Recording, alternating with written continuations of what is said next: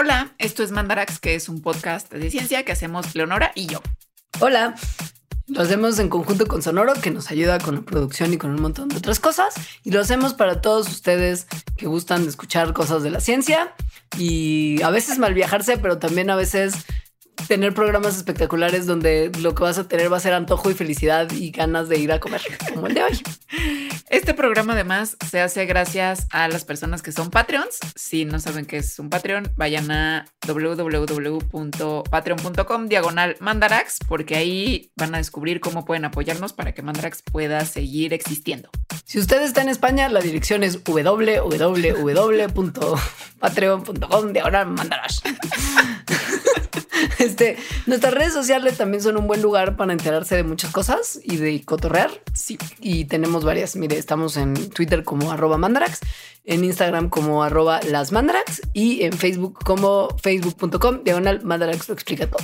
Este programa viene de justo muchas dudas que nos hicieron llegar a través de las redes sociales que se relacionan con la cocinada. Entonces tenemos, revelamos información como de por qué se cae el pastel si lo sacas del horno de este tiempo. Y un montón de otras cosas de repostería que la número 7 lo sorprenderá. ¿eh? O sea, yo aprendí un montón. Pero también hablaremos de, por ejemplo, qué le pasa a las claras de huevo cuando las convertimos en ese alimento de los dioses que se llama merengue. Otras cosas como por qué el microondas podría ser como un arma de destrucción masiva que tienes en tu casa porque hace que exploten huevos cocidos, y agua con café o que se aguade el pan pero se hagan duras las tortillas. Tenemos también información sobre qué es lo que hace el congelador que todo el mundo te dice que si descongelaste ya no puedes volver a congelar. ¿Por qué los alimentos marinados saben mejor? Con además un extra que no solo saben mejor, sino que al parecer hacen más sana la comida. Y si usted es nuestro Patreon y tiene acceso a nuestro contenido extra, se va a enterar del misterio más misterioso de todos los misterios y va a salir con un hambre de escuchar este programa que nos va a querer cobrar la cuenta de su restaurante hindú favorito, que es ¿por qué la comida en recalentado sabe mejor? Porque alerta de spoiler, sí sabe mejor y hay un montón de razones para ello. Así que gracias por escucharnos. Y pues empezamos.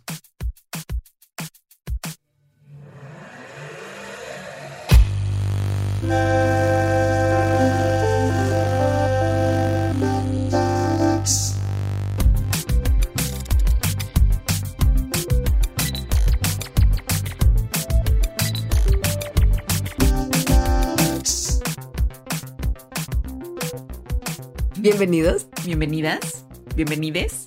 Bienvenidos, bienvenidos ustedes. No, bienvenida yo. ¿Te acuerdas de ese video de Mariagna Prats en el live? No, no sé ni quién es Mariagna Prats. Es la, la esposa de Brad, ¿no? Que fue a algún evento del live. Ah, claro que me acuerdo. y estaba muy borracha. Sí.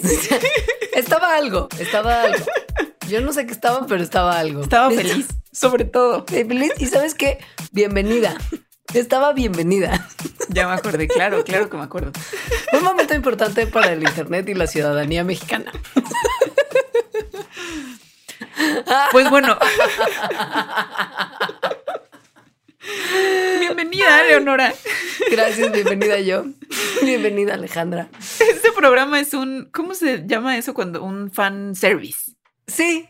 Que todo empezó por Wookie Williams, a quien le mandamos un saludo y a Plaqueta, que es Patreon también. Les mandamos muchos abrazos. Ellos siempre han estado muy pendientes de lo que hacemos y nos han deleitado con preguntas que a veces no podemos resolver, pero en esta ocasión nos da mucho gusto que, pues no sé si la suya puntualmente, pero resolvimos algunas preguntas que surgieron de eso. No, sí, sí la vamos a resolver la suya puntualmente. Ah, perfecto. Sí, yo tengo claro que es. Súper. Sí, porque pues hemos decidido abordar el arte de la cocina.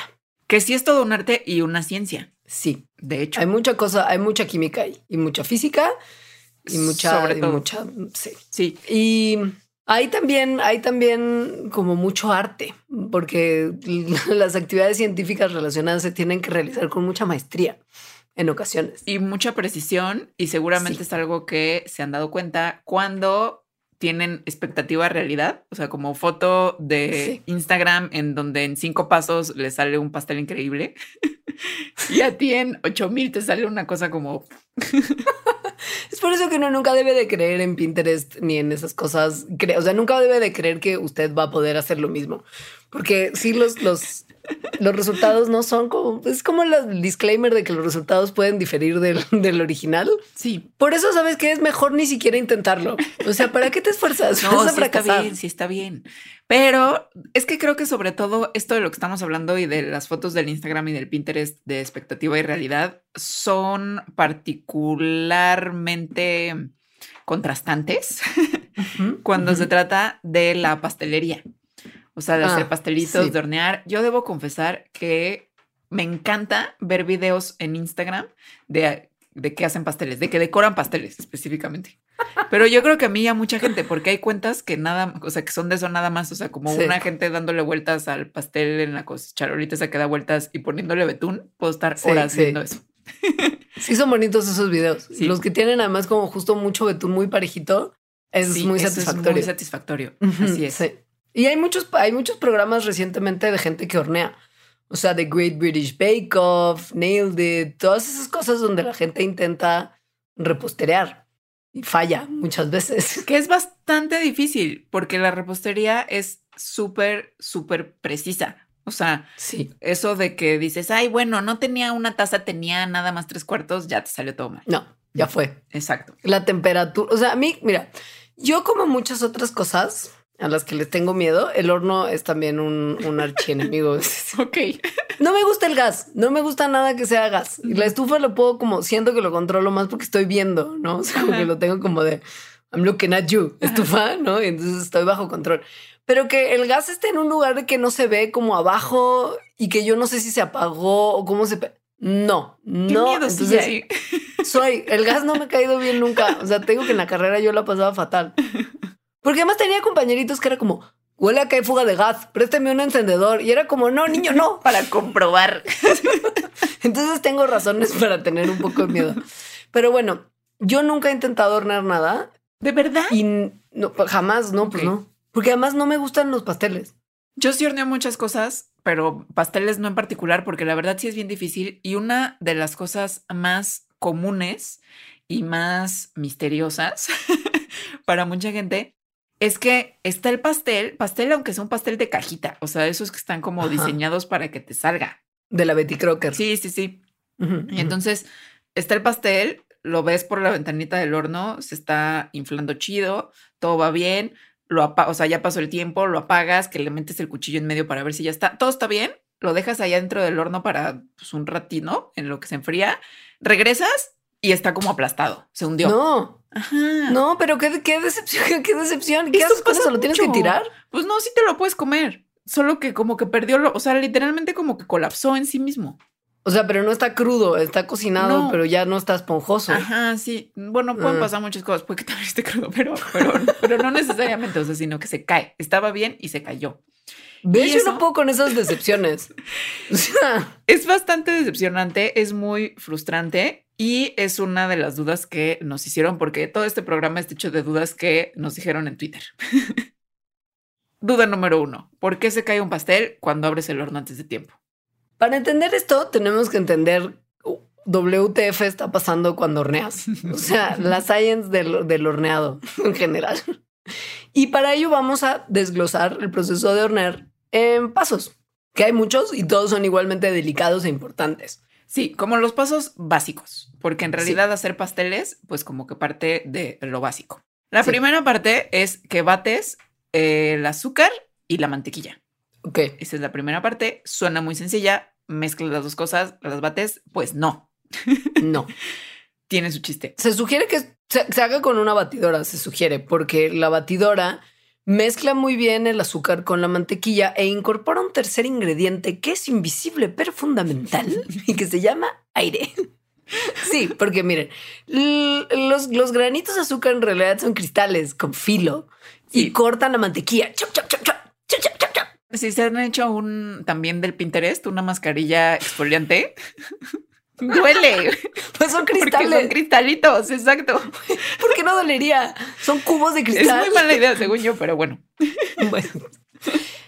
Chop, chop, chop el azúcar corta la mantequilla y forma una capa alrededor de las pequeñas bolsitas de aire que se van incorporando en el proceso de batir.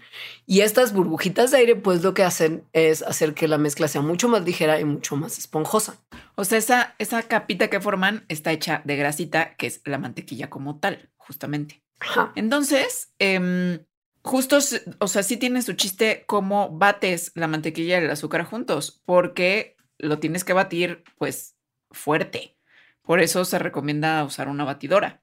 Entonces, bueno, ese es el primer paso. Tienes ya tu mantequilla batida con aire, bueno, que se le incorporó aire con el azúcar, gracias a que el azúcar son unos cristalitos. Y, y, y la, la grasa encapsula el aire y lo, protege, como que lo tiene protegido. Por eso se hace como fluffy. O sea, por eso Ajá. tenías como la mantequilla como compacta y después de eso en realidad está como más esponjada, tal cual. Si usted se pregunta por qué a algunas personas les gusta cocinar con azúcar glass, es porque como son más pequeños los cristales, se incorpora más aire en esta mezcla. Esa es la razón. Esa es la razón. No porque se siente suavecito. Eso solo es para cuando lo decoras.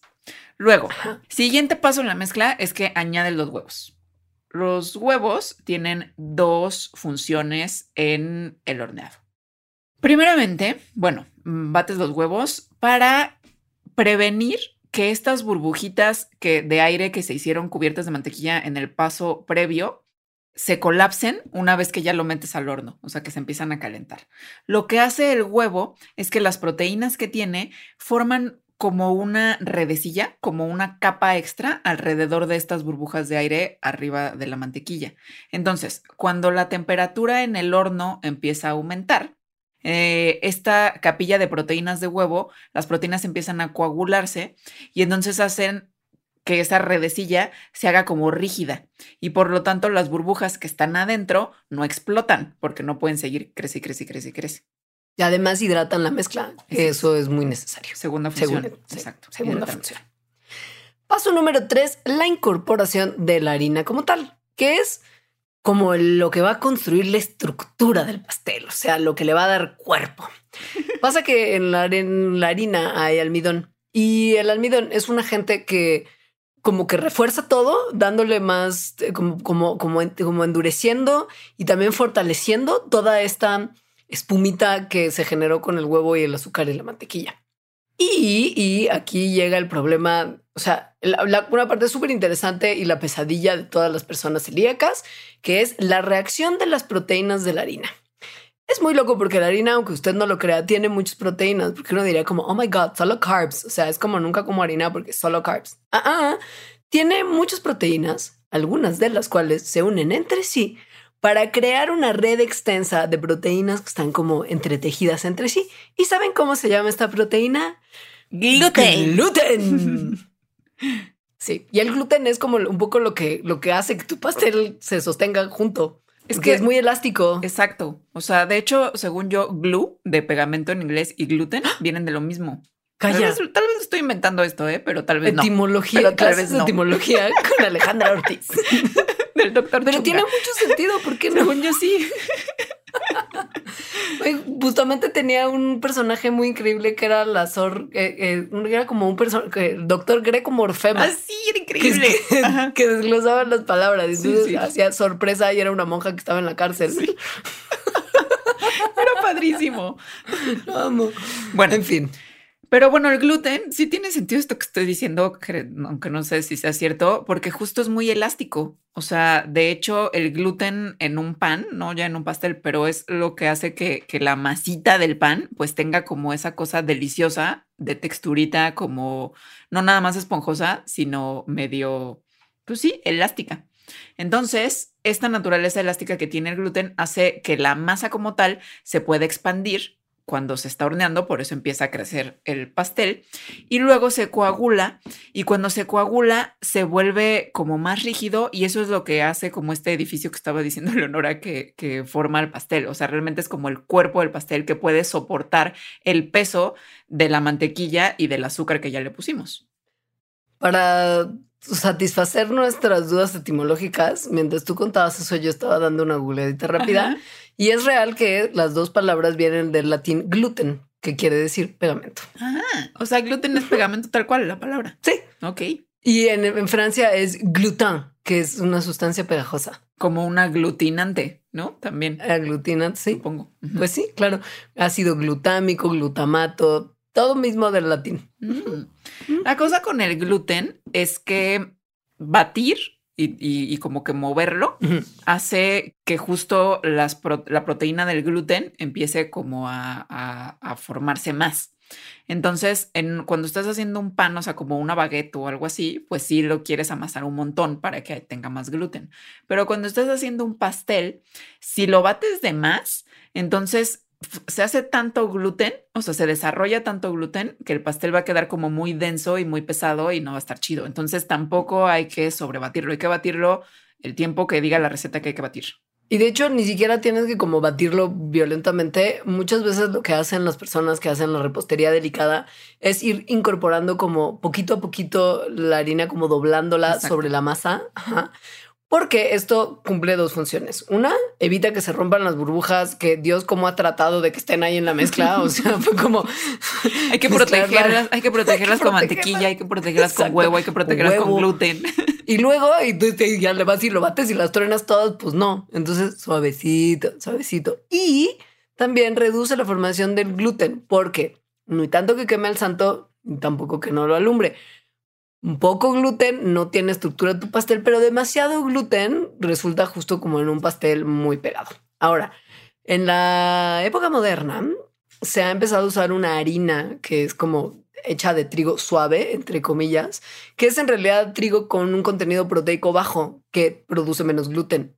Y la masa que se, la harina que se usa para hacer pan es un trigo duro, que es en realidad un trigo que tiene un alto contenido de proteína, porque como lo mencionó Alita, ahí sí quieres gluten chido para que tu pan esté así durito, rico, sabroso. Aunque aquí en México la verdad es difícil encontrar eso. O sea, si vas al súper, nada más hay un tipo de harina. Sí. ¿Ves? ¿Ves por qué no hago repostería? Todo es una- un cúmulo de decepciones. Ahora, cuando se le está incorporando la harina a la mezcla, también se le incorpora el royal como tal. El royal, que es la marca, pero en Es como Kleenex. Ajá, sí, exacto.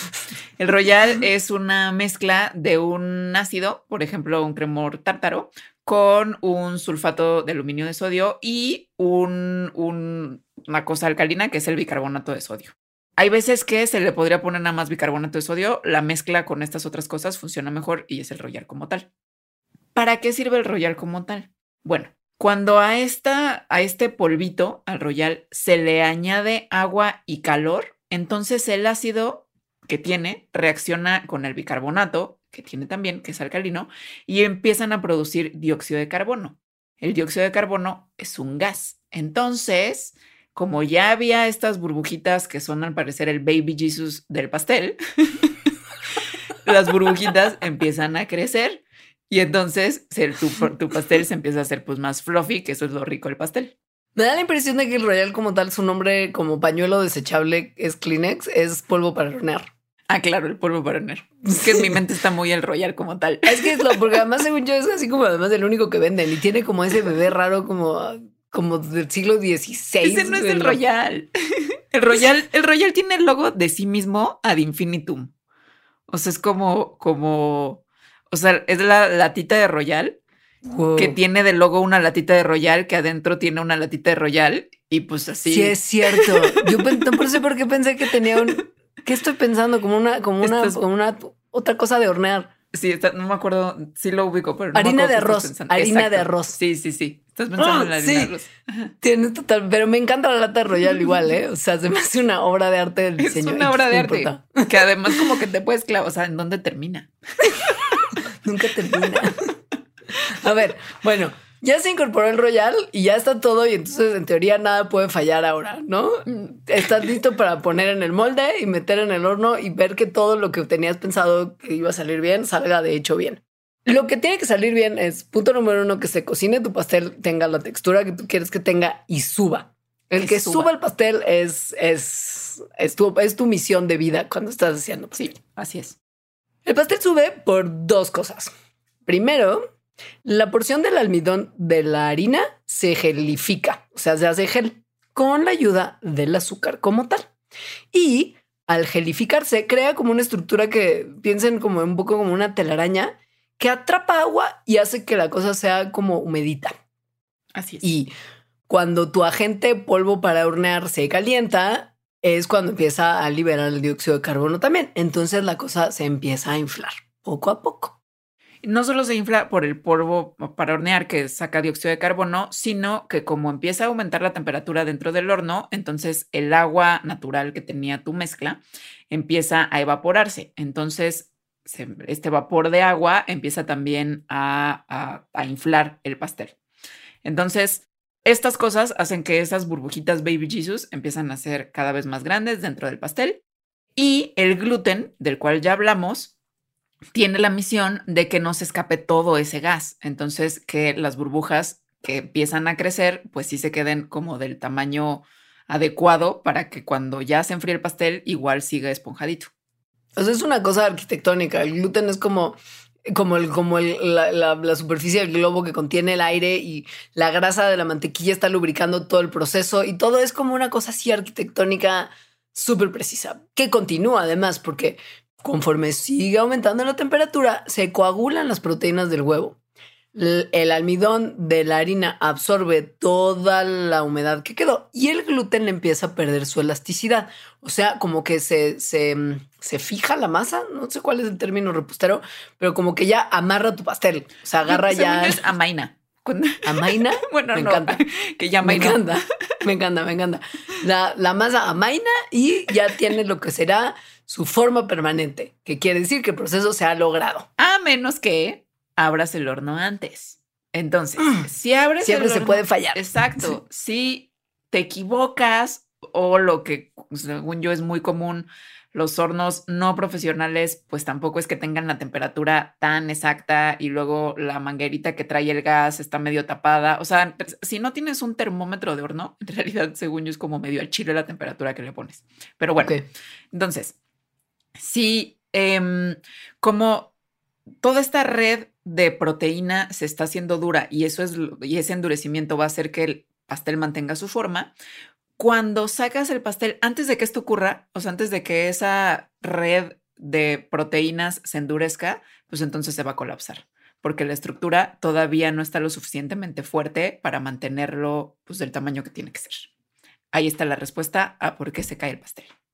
Ahora, si tienen la duda de qué puede ser que pasa, que a veces no se cae el pastel completo, sino que se cae como la parte del centro, como cuando haces estos pasteles que tienen todavía como la masa cruda adentro, que a la gente le gustan mucho, que se llama fondant, que tiene como una parte hundida en el centro. Bueno, eso le puede pasar a su pastel si, por ejemplo, añade demasiado polvo para hornear o demasiado bicarbonato, porque lo que hacen es que todas las burbujas que se generan, que son un buen, flotan hasta la parte de arriba y hunden y hunden como la parte de arriba del pastel. Y además le pueden dar un como sabor como químico que no está, que no está chido. Así es. Sí, y pues es eso, ¿no? Esas son básicamente las, las respuestas a, a todas las preguntas que usted podría quizá tener sobre hacer pasteles en términos de la ciencia como tal. Yo aprendí muchísimo. Creo que esta es la respuesta más larga porque dijimos todo el proceso de hacer pastel. Ahora vamos a otras, por ejemplo, bueno, otras que también tienen que ver como con el postre y la repostería, por ejemplo, el hacer merengue. Eso me encanta porque es como de cómo era clara de huevo, líquida y como pegajosa y súper como. Y de repente es como una nube esponjosa y mágica y que quieres como meter la cara ahí. Es delicioso. como embarrarte. Sí. El merengue, el merengue es tremendo. Es una de las cosas más locas que hace el huevo, que por cierto es muy versátil en sus formas y, texturas. Pero literal, el merengue son claras de huevo con. Batidas. Claras de huevo batidas con azúcar, por eso sabe dulcecito. Sí. Las claras de huevo son pues proteína, básicamente, y agua. Casi todo agua, o sea, 90% de las claras de huevo son agua, pero lo que nos importa para el merengue son las proteínas. Sí. sí. Las proteínas están hechas, como usted sabe de sus clases de las ciencias de secundaria, de unos componentes que se llaman aminoácidos. Algunos de los aminoácidos se sienten muy atraídos por el agua y otros se sienten súper turned off por el agua. O sea, no les late nada y el agua los, o sea, la repelen. O sea, hidrofílicos e hidrofóbicos. Exacto. Entonces, una vez que usted empieza a batir las claras e introducir agua, a la, perdón, aire a la mezcla, las partes hidrofílicas que aman el agua se pegan al, al agua, ¿no? y las partes que repelen el agua, las hidrofóbicas, se pegan al aire. Entonces, mientras más bates, o sea, esto genera pues burbujitas. Y mientras más bates, más burbujas hay con, porque lo vimos en el apartado anterior, cobertura de proteína que las protege de, de ser tronados. Mientras más bates, más burbujas cubiertas de proteína se forman y más esponja, esponjosito y delicioso será su merengue. O sea, lo que haces al batir las claras es que el agua de las mismas claras, o sea, como que se reestructuran las proteínas porque las estás revolviendo tal cual, o sea, porque las estás batiendo. Entonces, eh, eso es lo que hace que se forme, pues, como una espumita, son esas burbujas, que las burbujas de, pues, según yo, las burbujas de lo que sea, justo se forman por el mismo principio. O sea, de que hay una parte hidrofílica y otra parte hidrofóbica, y entonces se, se, es que no es colapsar la palabra, pero como que se hacen bolitas en sí mismas por esa, por esa misma razón. Ahora, esto no dura para siempre. Desafortunadamente, si uno no toma precauciones, este aire que se incorporó y estas burbujitas cubiertas de proteína se van a, caer. Necesitas algo que las estabilice. O sea, se van a despanzurrar. Pues sí, como que se, pues sí, se desinflan. Se Entonces necesitas algo que justo estabilice, como por ejemplo un ácido, un cremor tártaro, un poquito de jugo de limón, tantito vinagre, que igual y no son las cosas que se te antojan más ricas si estás haciendo merengue como para un postrecito. O sea, como que merengue con vinagre no es como... Entonces puedes quizá poner azúcar. Que también actúa el azúcar como un pegamento más o menos que hace que las burbujitas no se colapsen, se mantengan en forma de burbujitas y que por lo tanto el merengue sea. exista, permanezca. Sí. Para deleite de todos nosotros. Hay un postre en la panadería esta que se llama la casita del pan, que se llama merengón. ¿Lo has probado? Mm, no. Güey, es una rosca, es una rosca de merengue. Ah, sí lo he probado. como una, como una, sí, como una rosca gigante de merengue y tiene como natilla y le echas encima natilla y un poquito de caramelo. Los mejores merengues en la Ciudad de México, según yo, están en esta, en esta pastelería que no sé cómo se llama, que está en Sonora. La Gran Vía. En ahí. Sí, totalmente son los mejores merengues. son 100%. Ahora, ¿qué pasa si dices, bueno, voy, soy muy zero waste, entonces no quiero desperdiciar la yema? Amo que sea por razones ambientales. Me encanta que esto sea por hippie. Me encanta, me encanta, me encanta. lo mejor. Ok, continúa. Voy a hacer merengue con la clara y con la yema. ¿Por qué se habría estado haciendo cientos de años? Bueno, no sé si cientos, pero tal vez mínimo 100. Nada más con las claras. Bueno, la yema tiene grasas también. Entonces, las grasas interfieren en la manera en que las proteínas empiezan a, a, rearreglarse para hacer las burbujas. Entonces, no se van a hacer burbujas con las yemas por estas grasas que tiene y por lo tanto no se va a hacer merengue. No, y además era eso como huevo crudo con azúcar, que sinceramente yo no, yo no le entro. O sea, eh, ojo, por eso luego muchos les chefs que son profesionales de la cocina no usan bowls de plástico para hacer merengue, sino que usan como de vidrio porque los plásticos tienden a retener aceites en su, en su, en su consistencia. Entonces, si estás batiendo tus claras ahí, a lo mejor se mezclan con grasita que quedó de otra cosa y no se, no se hace el merengue tan chido como tal. Ya no se va a hacer el merengue. Así es. Muy bien. Siguientes misterios son los misterios del microondas, que justo esta es la pregunta de Wookie que nos escribió. La de necesito ah, un mandarax que me explique por qué el microondas aguada el pan, pero endurece las tortillas, lo cual es un hecho. Y es una excelente pregunta Yo acabo además de tener como la realización de eso, porque era algo que yo había como que había sufrido, pero no había observado detenidamente que era una cosa tan diferente en un producto y el otro. Yo tuve que hacer memoria porque desde hace muchos años no tengo microondas. Yo no, yo no, yo no entiendo esta decisión de vida tuya. Nunca sinceramente. he necesitado. No, sí, como que nunca he sentido la necesidad de un microondas. Siento que son de esas cosas que una vez que la tienes ya no puedes pensarte sin ella, pero si no la tienes crees que no la necesitas. Pero es que sí he tenido. Mm. Sí, pero bueno, mis decisiones sobre el microondas aparte. Primero hay que entender qué hace un microondas, o sea, cómo es que el microondas calienta la comida. Entonces, los microondas, los hornos de microondas calientan la comida con microondas, tal cual. Por eso se llaman así. Las microondas son ondas muy chiquitas, o sea, con una longitud de onda muy cortita, que entran a lo que le metas, o sea, en este caso comida o agua, pero sobre todo, bueno, y entonces causan vibraciones, o sea, entra la onda y hace que, que las moléculas adentro vibren, pero sobre todo que vibren las moléculas de agua que contiene los alimentos que metes al hornito. Em, por eso, si metes, esos, eso sí tengo el recuerdo, o sea, como meter el pay de manzana de el McDonald's, cuando comía McDonald's, y que lo sacabas y estaba caliente como el infierno y te quemabas horrible. Un volcán. Ajá, eso es porque pues, es, el contenido de ese pay está muy aguado, tiene mucha agua, entonces se calienta muchísimo. En cambio, si metes algo que está seco, o sea, tipo metes harina seca, no se va a calentar. Que no me imagino por qué alguien metería un puñadito de harina seca al micro, pero. Pues, por la ciencia. ok, claro. Why not? O sea, básicamente lo que significa lo que dijo Alejandra es que los microondas calientan la comida desde dentro de la comida y no como el horno convencional que les mete como aire caliente, pero desde afuera, o sea, como que las golpea con calor desde afuera. Las microondas literal entran a la comida y desde su núcleo las calientan. Sí. Ese es el, ese es el tema. Sí, no desde su núcleo que sea desde el centro, sino que desde la molécula misma de la comida. Exacto. Sí, sí. Desde el interior de la, de la, molécula. Pero esto de que, de que sobre todo calientan el agua que está dentro de las comidas es muy importante. Es la clave como Es tal. la clave. Sí. Ok, pan. Habíamos quedado que los productos horneados con harina tienen almidón. Sí. Y el almidón cambia su estructura y sus, y sus, y sus formas dependiendo de la temperatura a la que se le someta. Lo hablamos en el proceso de hornear y ahora lo retomamos.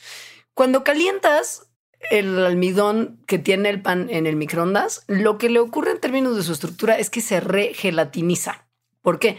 Porque las moléculas de almidón se unen a moléculas de agua que como que disuelven o, o, hacen más plástico el almidón y suavizan la textura del pan en general.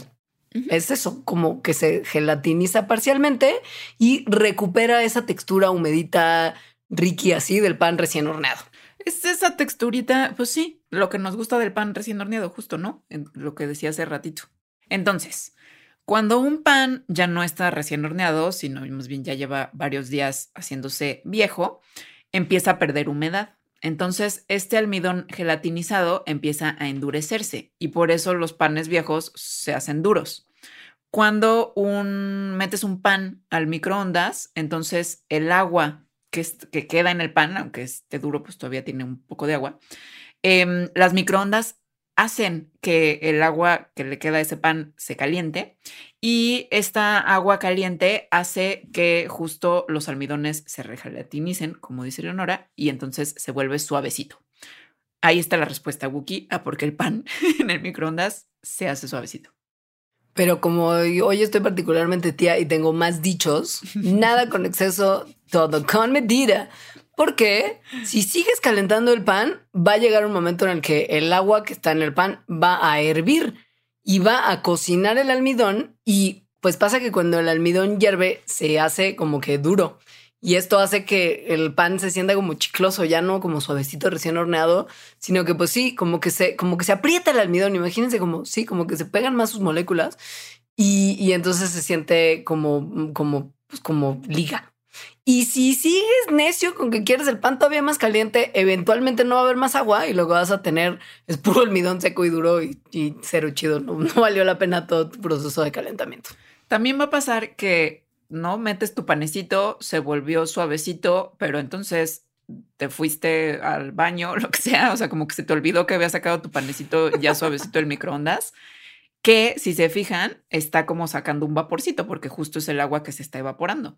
Pero entonces se sigue evaporando afuera y por lo tanto, si lo dejas mucho tiempo, va a estar, cuando se enfríe, otra vez va a estar súper duro. O sea, es de calentarlo poquito y comerlo luego, luego. Así es. Porque si no, todo, lo, todo tu esfuerzo no, no va, no va a, a, a, dar, a dar buen resultado. Ahora, esto es cuando es un panecito.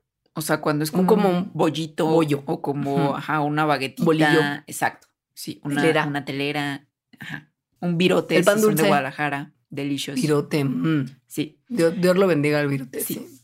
Pero si es más bien una rebanada de pan, entonces la cosa es diferente. Y esto es un poco lo mismo. Exacto, pasa eso con la tortilla. Es el mismo, el mismo fundamento detrás. Cuando metes una rebanada de pan, y eso también puede hacer el experimento en su casa, si tienen un microondas, o sea, si no son como yo, justo una de rebanada de pan no le va a pasar lo mismo que al panecito del cual estábamos hablando, sino que se va a secar. ¿Por qué? Pues porque las ondas micro, del microondas van a entrar al pan y como está en rebanada, es decir, no tiene como tanta, más bien tiene mucha superficie por la cual evaporar el agua y no tiene tanta masita con agua para calentarse, entonces eso va a hacer que se seque. O sea, que lo que contó Leonor hace rato de que cuando ya te pasaste, pase, pero mucho más rápido. Entonces la rebanada se seca y se hace dura, que es lo mismo que le pasa a una tortilla. Ahora, yo quiero, porque soy una y no me gusta el gas y no quiero sacar mi comal, yo quiero calentar mis tortillas en microondas es lo que quiero, yo es lo que quiero porque me encanta mi microondas. ¿Cómo le voy a hacer? Bueno, antes de dar la respuesta, es que esto no es cierto. Esto no es cierto. Fue solamente un hipotético. I know, pero no te alarmes. Pero para Wookie Williams debe ser verdad. ¿Por qué calentarías las tortillas en el microondas? Es horrible. Pero bueno, pon tú que no tienes gas. Ándale. Esa es una excelente razón. Esa es una excelente razón para ella. O tu estufa es No, eso no funciona porque el microondas tampoco funcionaría. Olvídalo. No, no tienes gas. Entonces, quieres calentar tu tortilla en el microondas porque te urge una tortillita para acompañar tus albóndigas. Bueno, la tortilla se hace dura porque le falta humedad, ¿no? O sea, porque el microondas le quita la humedad cuando lo calientas. Tan fácil como entonces ponerle arriba una servilletita húmeda y calentarlo así en el microondas. Entonces, cuando lo calientas, ya no pierde esa humedad. Ahora quiero calentar una docena de tortillas porque yo me siento a comer albóndigas con una docena de tortillas, ni una más ni una menos, doce. Pues la mejor manera sería alternar como un mil hojas, pero de tortilla, servilletita húmeda, tortilla, servilletita húmeda, así con tus 12 tortillas. De 30 segundos a un minutito en temperatura alta dependiendo de cuántas tortillas. Si son pocas tortillas, 30 segundos. Si son muchas tortillas, un minutito. Nada más. Con eso usted tendrá tortillas perfectamente suavecitas, aun cuando las calentó en el microondas, cosa que es para todo mexicano considerado como un sacrilegio. Es horrible, pero bueno. es que justo es, muy fácil fallar. O sea, sí luego acabas como con una cosa tostada, pero que ni siquiera es una tostada chida como de volcán, sino que nada más es tortilla dura y eso no está rico. No está rico y además según yo pasa, esto ya es como una hipótesis por lo que acabamos de aprender, pero que sacas la tortilla del microondas y le pasa lo que al pan cuando te fuiste al baño. Se enfría súper, o sea, se hace dura súper rápido y se enfría súper rápido porque cuando la sacas está como sacando todo el vapor. Es verdad. Se enfrían súper rápido las tortillas de microondas, son un asco. Ok, no hagan eso y no hagan tampoco calentar huevos duros en el microondas. Eso puede ser mortal. Bueno, no sé si mortal, pero puede ser bastante peligroso. Porque además es que los huevitos duros son ricos fríos. O sea, la verdad están buenos. Sí, eso es verdad. O sea, fritos con un poquito de sal. Pero mm, bueno, hay gente a la que se le ha ocurrido. Supongo que se le sigue ocurriendo. O sea, que es como tengo mi huevito duro, pues lo quiero, quiero calentar. Por ejemplo, mira, piensa que igual no lo persona de a pie, o sea, no alguien del, civil, ¿no? Sino que alguien que trabaja, pues qué sé yo, en un restaurante, tiene que calentar huevitos cocidos que hicieron muchísimos en la mañana y alguien a las 3 de la tarde pide un plato que implica huevo duro y entonces lo tiene que calentar rapidito y la manera más fácil de hacerlo, pues la verdad es el microondas. Entonces se lo calientan en el micro, lo llevan al cliente y el cliente, pum, vales. Tiene un percance le explota el huevito duro y, y, y a una persona que sí esto, pues esto fue real, un vato demandó a un restaurante porque le sirvieron un huevo duro que él dice que cuando lo mordió le explotó tan fuerte que se le lastimó el oído. E, esto es un caso real. Entonces. Sí, eso pasó. El vato demandó al restaurante porque dice que eso le ocurrió. Sí. Hubo unos científicos que dijeron, ah, a, poco. Ah, te creas. Y entonces lo que hicieron es que primero hirvieron 100 huevos duros y luego los recalentaron en el microondas bajo condiciones controladas para ver qué pasaba. Estas condiciones controladas implicaban meterlos como en baño María. O sea, no metieron nomás el huevo al microondas así en seco, sino que estaban como en un bañito María, ahí flotando el huevito adentro del microondas. Durante tres minutos lo metieron en el microondas eh, y luego tomaban la temperatura del agua del baño María al, a la mitad y al final de estarlo calentando para ver pues qué tanto se calentaba. Después quitaban al huevo duro de su bañito María, lo ponían en el suelo y lo picaban. Como, como, sí, como un, como un cuchillazo. Con, pero un cuchillazo donde tu cuchillo es en realidad un termómetro. Ah, o sea, porque entonces esto tenía dos funciones. Uno, tomar la temperatura del huevo porque ya sabían la temperatura del agua, pero querían saber la temperatura del huevo por dentro y además para inducir la explosión. porque así es como, sea, le esto es explotó como- al señor. Estos como termómetros como que tienen un pico que, con los que molestas al pavo en Navidad. Es como de eso, sí, como de los de la carne. Ok, ok. Sus resultados fueron que más o menos un tercio de los huevos explotaron. Explotaron cuando le hacían esto, pues. O sea, sí explotan los huevos duros cuando los calentaste en el microondas y después les encajas algo que pueden ser tus dientes o un cuchillo para partirlo. Sí. Sí. Ok. Sí, eso pasa. Y em, pues no nada más, o sea, sí tomaron la temperatura, ¿no? No nada más querían saber cuántos explotaban. Entonces, encontraron, Sería un desperdicio, un desperdicio de huevos, la verdad. Hay mala ciencia. encontraron que la temperatura de las yemas de los huevos estaba mucho más caliente que el agua del baño María en donde habían calentado los huevos. Eso significa, bueno, la interpretación de estos científicos es que las yemas absorben mucho más a las microondas que el agua solita, nada más. Entonces, como hacen esto, las, los, las yemas de los huevos en el microondas forman unas como, pues sí, como burbujitas de agua súper caliente, pero súper caliente, mucho más caliente que el agua hirviendo, o sea, que cuando pones a hervir agua. O sea, que rebasa los, que rebasa los 100 grados, que es el punto normal en el que el agua cambia de fase a gaseosa. Aquí no puede cambiar a gaseosa, entonces se queda en estado líquido, pero sigue, sigue juntando temperatura, Exacto. mucho más de 100 grados.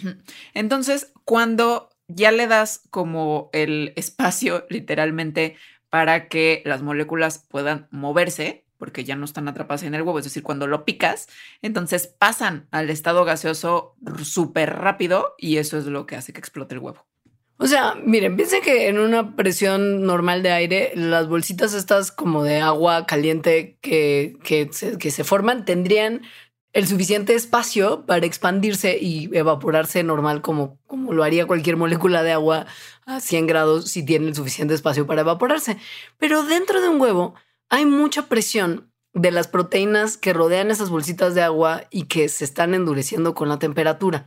Y este endurecimiento de las proteínas puede ser lo que fuerce a estas bolsitas de agua a mantenerse líquidas aun cuando su temperatura ya rebasó el punto de ebullición. Pero molesta uno de estos bolsitas, hazle espacio para que se expanda y ¡pum! Las moléculas de agua entrarían corriendo a llenar el vacío que se forma, se expanderían, romperían el tejido que lo rodea y permitirían que todas las bolsitas de agua como súper caliente que están alrededor entraran en este cambio como súper rápido de estado y pasaran todas a gas al mismo tiempo. Y esto es como una especie de, imagínense que están, pues que burbujita genera que se truenen todas las otras burbujitas que están a su alrededor. Y esto va, pues lo que va a ocasionar es que el huevo, la estructura, se rompa en muchísimos pedazos y todos los pedacitos del huevo salgan volando como si fuera literal una explosión. Pero no es una explosión como tal. La, la- expresión correcta sería que el fenómeno es un, un hervir rapidísimo de agua súper caliente. O sea, es un cambio de fase a velocidades altísimas de agua que ya le urgía estar en gas. Y eso es más o menos similar a lo que ocurre con nuestra siguiente pregunta. O sea, esto del agua pasando a diferentes estados de manera súper rápida y estando súper caliente. que yo sugeriría que quizá para hacer un poquito de emoción y que darle a la gente permiso de ir a calentarse una tortillita y un huevito duro al microondas. El huevito duro no, por favor. Huevito duro con tortilla, así durita, durita. mm, desayuno de campeones. O sea, un taquito de guisado completo en el microondas. Completo. Uy, qué planazo. Exacto. Así en seco. Mm, Me encanta. Eh, hagamos una brevísima pausa y, y regresamos a contarles de otro fenómeno muy similar. Solo quiero decir que yo nunca calentaría un taquito de guisado completo en el microondas, No, no. aunque no hubiera gas, preferiría no comer. Wow, estas son palabras muy fuertes porque cuando ustedes no están para saberlo, pero cuando Alita tiene hambre, tiene que comer. Y si lo único que hubiera sería el taquito guisado, que lo negara por no calentarlo en el microondas. Me comería el huevito frío. Y ya. Y la tortilla, ¿no? La tortilla puede esperar. Sí. sí. Ok. Bueno, pausa y volvemos. Patreon.com Diagonal Mandarax. Suscríbete desde un dólar al mes para acceder a contenido exclusivo, agradecimientos en los programas y beneficios extra muy misteriosos que pronto les compartiremos. Patreon.com Diagonal Mandarax. Ya volvimos con una cosa que es muy godín, porque ahorita platicando con los Patreons en, el, en, esta pausa que hicimos, nos dimos cuenta que el microondas pues, es una cosa muy godín. Entonces, perdónenme cuando dije por qué alguien calentaría tortillas en el microondas. Pues sí, cuando estás en la oficina, ahí las calientas. Es una realidad. Y por, pues puede ser también que cuando eres Godín y no te dio tiempo de salir por tu cafecito o ya te acabaste del tuyo que traías en tu termo y tienes ganas de echarte un siguiente cafecito, lo único que te quede para hacerlo es una taza, agua, un microondas y un Nescafé, que es una combinación tremebunda. Pero entonces, ¿te acuerdas de esa leyenda urbana muy Godín? de que si le si calientas agua en el microondas y luego le pones café soluble, por ejemplo, o incluso una bolsita de té, explota. El microondas al parecer hace explotar todo lo que toca. es como una mina de tierra. pues hace explotar cosas. O sea, esto, esto es verdad. Sí puede pasar, aunque es raro. Sí, tendrías, tendrías que haber súper calentado tu agua. O sea, tendrías que haber dejado la taza ahí en el micro como cinco minutos. En realidad eso y que tu taza fuera nueva o hiper perfecta. Entonces, a ver, como ya dijimos, los microondas lo que hacen es calentar las moléculas de lo que pongas adentro, en particular las moléculas de agua, y los calientan muy rápido. Entonces, eso es importante, las calientan de verdad muy rápido. Como las calientan muy rápido, si metes una taza de agua, entonces el agua puede empezar a calentarse más rápido de lo que se tarda en convertirse en vapor.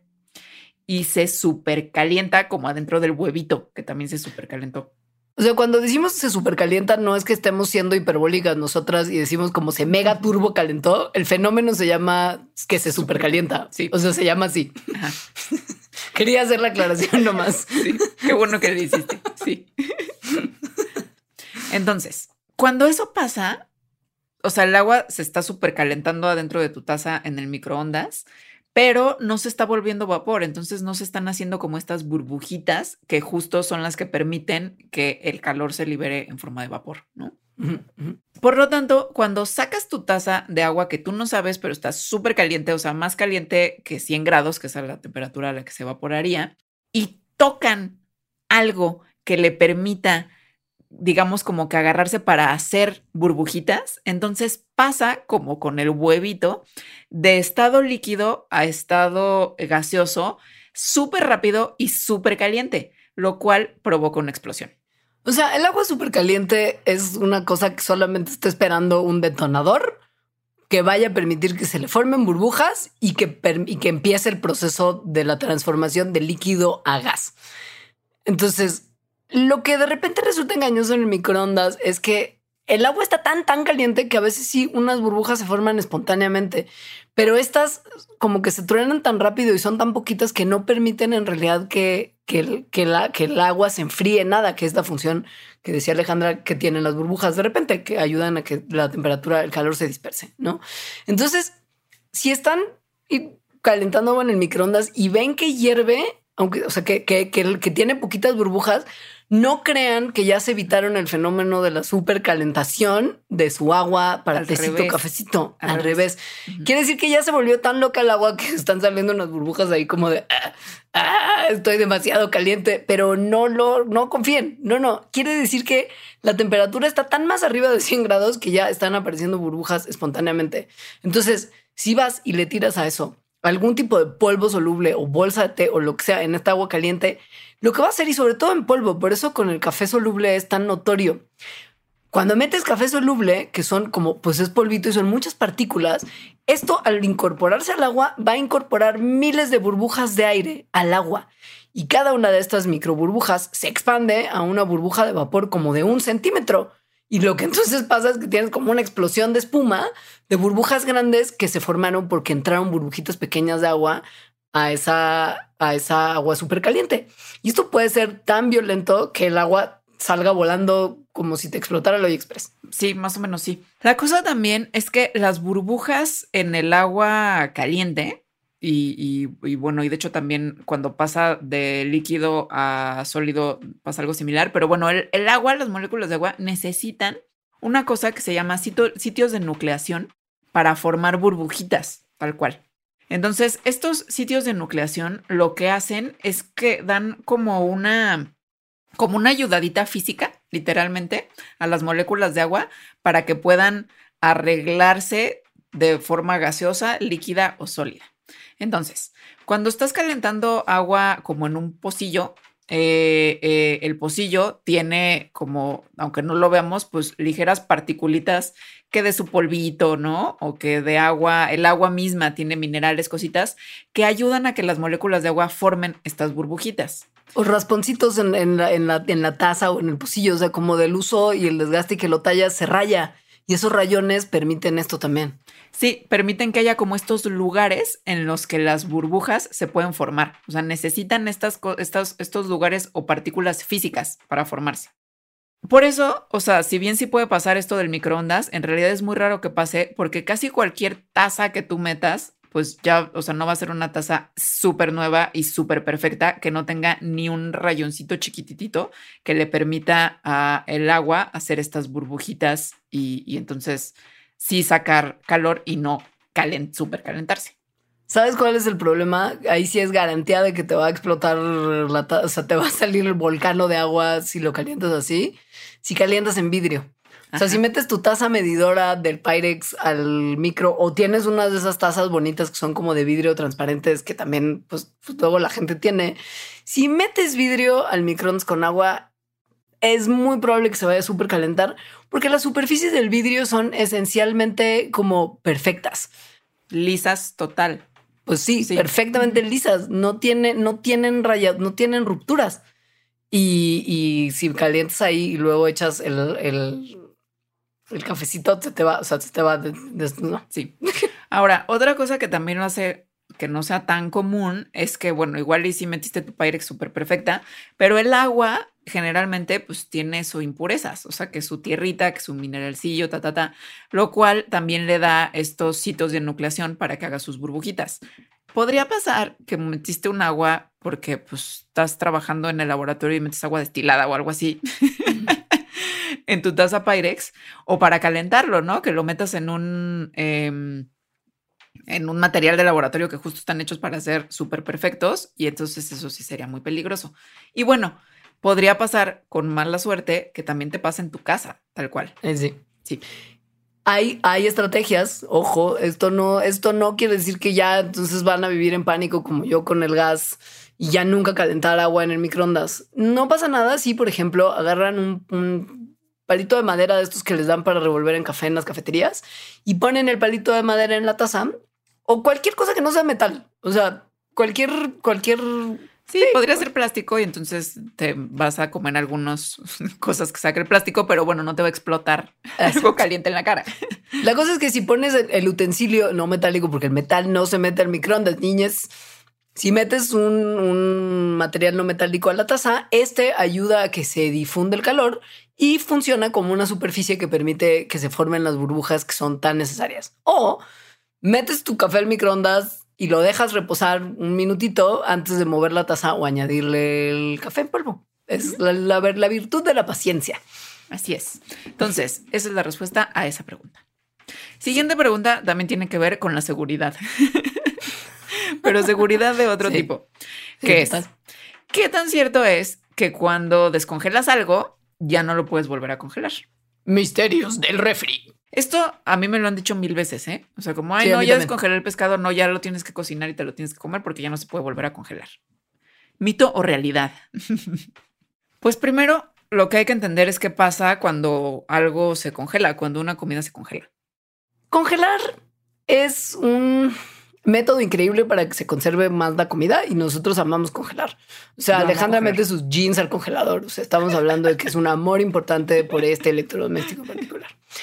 Pero congelar comida sí tiene un efecto en, el producto que estás congelando, porque el congelar cualquier cosa rompe las paredes, algunas, no todas, algunas paredes celulares de las células que componen el producto que estás congelando. Esta es un poco la razón por la que la comida congelada no sabe tan chida como la fresca, salvo los chicharos, que los chicharos congelados a mí me pueden, así, me podría comer una bolsa entera. Y muchas veces que por razón por la cual la comida congelada no es tan cara como la comida fresca. Vayan a la sección de mariscos congelados y chequen cuánto cuesta un kilo de camarón congelado y es mucho más barato que comprarlo fresco. Esto es real. Entonces, cuando ya congelaste algo de comida, luego lo descongelaste y luego lo vuelves a congelar, entonces ese recongelamiento va a romper aún más células. Cuando se rompen las células, pues la pared de las células, pues sacan su contenido, que es pues prácticamente agua, ¿no? Líquido. Entonces, eso cambia la textura del producto, cambia el sabor del producto, cambia el producto tal cual. Entonces, eso pues va a hacer que la comida sepa diferente, generalmente peor. El otro gran enemigo, y es lo que realmente le preocupa a la, gente, y por eso te dicen que no la descongeles. O sea, no te dicen que, que si ya descongelaste, no vuelvas a congelar porque les preocupa que no disfrutes de tu comida en su integridad normal. Congelar es una cosa que ayuda a que las bacterias que podría tener tu comida no se reproduzcan. Entonces, que al final, si tu comida tenía bacterias, pues no tendrá tantas como la comida que está solamente en el refri o la que dejaste a temperatura ambiente, que es la temperatura donde a las bacterias les encanta reproducirse. Entonces, si tú descongelas tu comida, en el periodo que pasó descongelada, las bacterias que tiene o las que le llegan del ambiente se desarrollan mucho más de lo que se desarrollarían en el congelador. Entonces, para cuando lo vuelves a congelar, lo vuelves a congelar, pero ya trae una tanda de otras bacterias que van a quedarse ahí como como congeladitas esperando que vuelvas a descongelar y tal vez causarte la enfermedad como tal. Ahora, depende esto mucho de cómo descongelaste y luego volviste a congelar. Por eso, la mejor recomendación para descongelar algo, así lo vayas a comer o volver a congelar o lo que sea, es descongelar adentro del refri, no afuera a temperatura ambiente, porque entonces adentro del refri se empieza a descongelar, se descongela además como más uniformemente y hay menos bacterias que si lo descongelas así como arriba de la mesa en un día muy caluroso. Es, es una realidad que si lo dejas, por ejemplo, se lo sacas al balconcito al sol, lo más probable es que la parte de afuera de tu producto se caliente más rápido que la parte de adentro del producto que seguirá medio congelada. Entonces en la parte de afuera las bacterias van a estar como ¡yay! reproducción. Y en el refri esto no pasa. Ahora, si puedes, si tienes productos que sean de baja humedad, eso sí los puedes dejar descongelando afuera donde quieras, como por ejemplo pan o galletas, porque como tienen poca agua y las bacterias necesitan, o sea, se reproducen mucho mejor cuando tienen agua disponible, ¿no? Eh, entonces no, no hay tanta reproducción bacteriana si estás descongelando pan. Punto. Entonces, la respuesta a esta pregunta de si puedes descongelar y luego volver a congelar es sí. Depende mucho de la cantidad de humedad de la comida, qué tan chido se va a volver a congelar y descongelar. Y pues más bien hay que tener en cuenta esta parte de la seguridad. Em, si, si descongelaste adentro del refrigerador y luego entonces y, lo dejaste ahí como algunas horas, por ejemplo, y decidiste que ya no ibas a cocinar eso y todavía tiene como cristalitos de hielo, pues es bastante seguro que lo puedas volver a congelar sin preocupaciones. Si no es así, tal vez la mejor idea sea preparar la comida y entonces congelarla ya preparada. Ahora, si después de congelar, descongelar y así calientas muchísimo tu comida, como más allá de 75 grados centígrados en la parte interna de la comida, ya todo el drama de, la descongelación y el riesgo de las bacterias se convierte en un riesgo muy bajo. Entonces, en realidad, sí se podría, siempre y cuando te asegures de que después vas a, super calentar súper bien el producto que descongelaste. Muy bien. Siguiente duda, pregunta. Esta es muy interesante. que es por qué los alimentos marinados saben mejor. Y, bonus, bonus, no solamente saben mejor, sino que además son mejores para tu salud que las cosas no marinadas. Y si hay una razón de ser, y no nada más es porque le estás poniendo más sabor, ¿no? O sea, porque le estás poniendo un marinado. Porque sabemos que no es lo mismo tener como una carnita marinada en naranja y soya por horas que una carne ya hecha y que le echas naranja y soya arriba. O sea, no sabe igual. No, porque además, ¿por qué le echarías naranja y soya arriba como carne ya cocida? No, no, no tiene sentido. Exacto. Ni siquiera se antoja, ¿no? Pero en marinado sí se antoja. Obvio. Y pues esto tiene un poco que ver con que las marina, las marinadas, o sea, con lo que marinas. El marinado. Se llamarán, se llamarán marinadas, sí, ¿no? El marinado. El, es, masculino, ¿no? El marinado. Yo le digo el marinado. Yo, yo no, la le digo. Yo creo que yo nunca había pensado en esto. nunca, nunca, no, tengo noción de cómo he hablado sobre el marinado. o sea, como que más bien digo, vamos a marinar la carne. O sea, para mí es un verbo, no sustantivo, como Jesús para Arjona. Jesús es verbo, no sustantivo. ok. Las marinadas, los marinados, les marinades contienen alguna forma de un ácido. Y el ácido reacciona con la carne y rompe algunas de las proteínas de la carne y esto la hace más suavecita. Ojo, si dejas a la carne en de marinade mucho tiempo, se van a romper demasiadas proteínas y se va a hacer como, como, pues, como Pastosa. pastosa. Sí, sí. Entonces, como se hizo más suavecita porque se rompieron estas proteínas, entonces también se hace como más porosita. Y los otros ingredientes que tiene le marinade pueden penetrar mejor, por ejemplo, la salecita que le pusiste. Entonces, como penetran y no nada más están así como en la superficie, eso hace que lo que sea vaya a cocinar, que generalmente pues es carne, como que adquieran nuevos sabores porque justo se le metieron los sabores y se combinaron allá adentro. Ahora, funciona también si el, el marinade no tiene ácido, sino que tiene algo como enzima. Hay gente que, por ejemplo, usa la papaya para marinar. Y la papaya tiene una enzima que rompe muchas cosas, que se llama papaina, y que justo hace lo mismo. Ayuda a romper algunas de las proteínas de la carne y que entre el saborcito. Así es. Por eso funciona muy bien.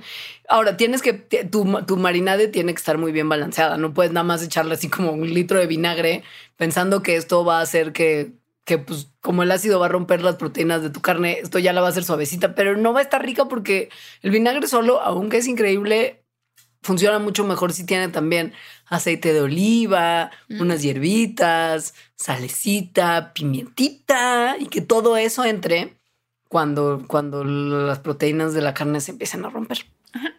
Luego, le marinade penetra, lo- los ingredientes de le marinade penetran diferente a la carne que estás marinando.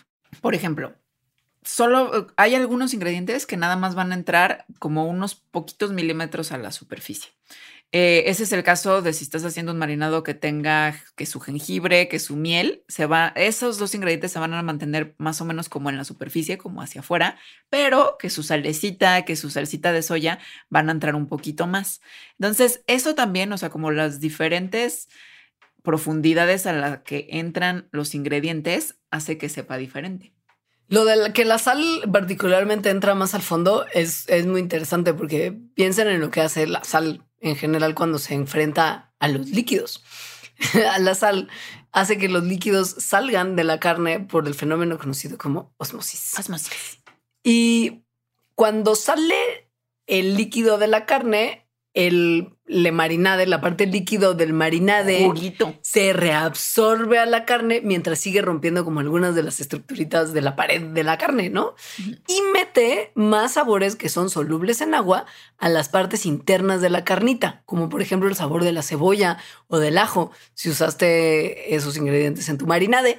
Y el aceite también ayuda a que se transfieran los sabores que son solubles en grasa, como las hierbas, el chile, algunos otros condimentos, a la superficie de la carne. O sea, por eso el marinade tiene que tener varios componentes, el componente ácido, el componente aceite, el componente sal, porque cada uno de ellos está haciendo una función distinta dentro de la, de la carne. El ácido rompe las proteínas, la sal saca el líquido por osmosis, el aceite lleva a lo que es liposoluble a la parte de adentro y, a- y, y el que tenga todos estos ingredientes asegura que el sabor va a estar en todos los lugares de la carne haciendo una experiencia como muy sensacional. O sea, es todo un arte, le marinade. Sí. Sí, Yo no tenía me- Se idea, me o sea- muchísimo. Yo era como lata de cerveza limón, era la marinade. Yo tampoco tenía idea, pero ahora entiendo por qué sí hay unas personas que hacen unos marinades mucho mejores que otros. Claro. Sí, sí. Y no nada más es como el sazón, ¿no? Sino es esta Ajá. combinación de ingredientes. Es la chemistry. Ajá. Pero pues resulta que el marinade, además de hacer las cosas muy delicious, también es bueno para la salud. Sobre todo, esto sí. sobre todo para las cosas que estás haciendo como a la parrilla. Que es un poco para lo que la gente hace el marinade, ¿no? Sí. Es bueno, yo también común. hago el marinade para el horno, ¿eh? Ah. Para el salmoncito. Pero bueno. Uy, qué rico. Ok. sí. Bueno, cuando vas a asar, te estás enfrentando a que, a que tu carne, además de delicioso sabor a carboncito, tenga un poquito de cáncer. venga, venga con cáncer incluido. Eso sí, ya hemos creo que hablado de esto en, Sí. en varios mandaraks. Sí, resulta que, que la parte, bueno, que esta forma de cocinar, o sea, justo asar y carbonizar, más bien, eh, que sucede mucho cuando estás en un asado con cosas marinadas, hace que se forme en la carne en particular una cosa que se llama aminas heterocíclicas, que es un, un compuesto que se ha identificado como potencialmente cancerígeno. Entonces es algo que no queremos. bueno, que sí queremos porque, pues porque el asadito, pero pues que tal vez no es tan bueno para la salud. Ahora, fíjese que les marinades, aún las que se compran ya preparadas en el súper, se ha visto que ayudan a limitar la formación de estas aminas heterocíclicas. O sea, además que este es un experimento que yo creo que ha de haber estado padre, porque por la ciencia, un grupo de científicos escogió tres marinades, uno como hierbas, uno como con cosas del Caribe y uno como del Southwest de Estados Unidos, y hicieron carnita también sin ninguna marinade para como el grupo control. Y analizaron la formación de estas aminas en el proceso de echar las carnitas marinades y desmarinades a la parrilla. Y se dieron cuenta que gracias a que las marinades contenían cantidades considerables de antioxidantes polifenólicos como ácido carnósico, carnosol y ácido rosmarínico, se inhibe la formación de carcinogénicos al momento de asar en la parrillita. O sea, háganse expertos de le marinade. Sí. Siempre, siempre marinen, siempre. cada que vayan a un asado. Muchísimo un marinado. Uy, así muchísimo. Pero como, como, como que hagamos un asado y marinemos. Mm, con naranjita. Mm. Muy bien. Jengibre, lo del jengibre se oía espectacular. Y miel y salsa de soya, sí, ya, por favor. Tú sabes que eres una experta en le marinade. No soy experta en le marinade, ¿eh? Pues es que casi no preparo carne. Entonces no, no soy nada experta en marinade. Sí, yo tampoco, la verdad, sí. Pero bueno, esas son las preguntas por hoy. Tenemos otras preguntas que vamos a resolver nada más para los Patreons. Esto es el bonus que tienen, que están increíbles, porque este es, esta, esta que vamos a resolverles es como el misterio de la, el misterio de la, de la comida. Sí. El misterio. Que es porque en recalentado la comida sabe mejor. Sí tiene su Ustedes, Ajá, ustedes saben que quieren saber. Y entonces saben que este es el momento para visitar patreon.com diagonal mandarax y hacerse nuestro Patreon para poder desbloquear inmediatamente todo ese contenido extra que resuelve la duda más existencial sobre la comida que todos hemos tenido, sobre todo después de Navidad. Y sí tiene su, tiene de hecho sus varias razones, no nada más uno. sí. sí. No. Mucha ciencia ahí. Y si no van, igual, muchísimas gracias por escucharnos. Muchísimas gracias por recomendar Mandarax. Les queremos mucho. Resulta además, perdón, y una especie de como auto, autopalmadita en la espalda. Nos acaban de decir que Mandarax es el podcast de ciencia más escuchado en Amazon México que nos hace muy felices. Así es. Mira cómo bailamos un poquito como pavos reales. y ya, nada, gracias. Adiós. Adiós.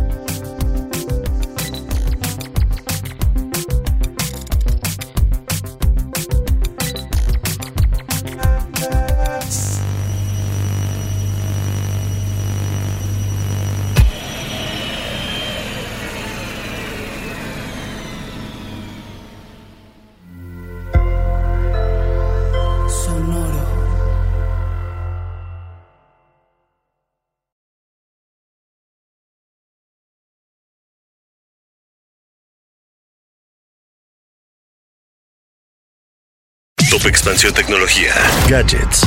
Lanzamientos, reportajes y el negocio de las tecnológicas. En 10 años, el metaverso aportará 5% al PIB de Latinoamérica. Internet ha representado muchos cambios para el mundo y la religión no se ha escapado de ello. Los mexicanos cada vez tenemos casas más tecnológicas. Todo en menos de 5 minutos. Top Expansión Tecnología. Xbox tiene una nueva multa. Adam Mosseri, director de Instagram. Top Expansión Tecnología. De lunes a viernes, a partir de las 6 de la mañana. Hello, it is Ryan, and I was on a flight the other day playing one of my favorite social spin slot games on chumbacasino.com. I looked over the person sitting next to me, and you know what they were doing? They were also playing Chumba Casino. Coincidence? I think not. Everybody's loving having fun with it. Chumba Casino is home to hundreds of casino style games that you can play for free anytime, anywhere, even at 30,000 feet. So sign up now at chumbacasino.com to claim your free welcome bonus. That's chumbacasino.com and live the Chumba life. No purchase necessary. DTW, void, were prohibited by law. See terms and conditions 18 plus.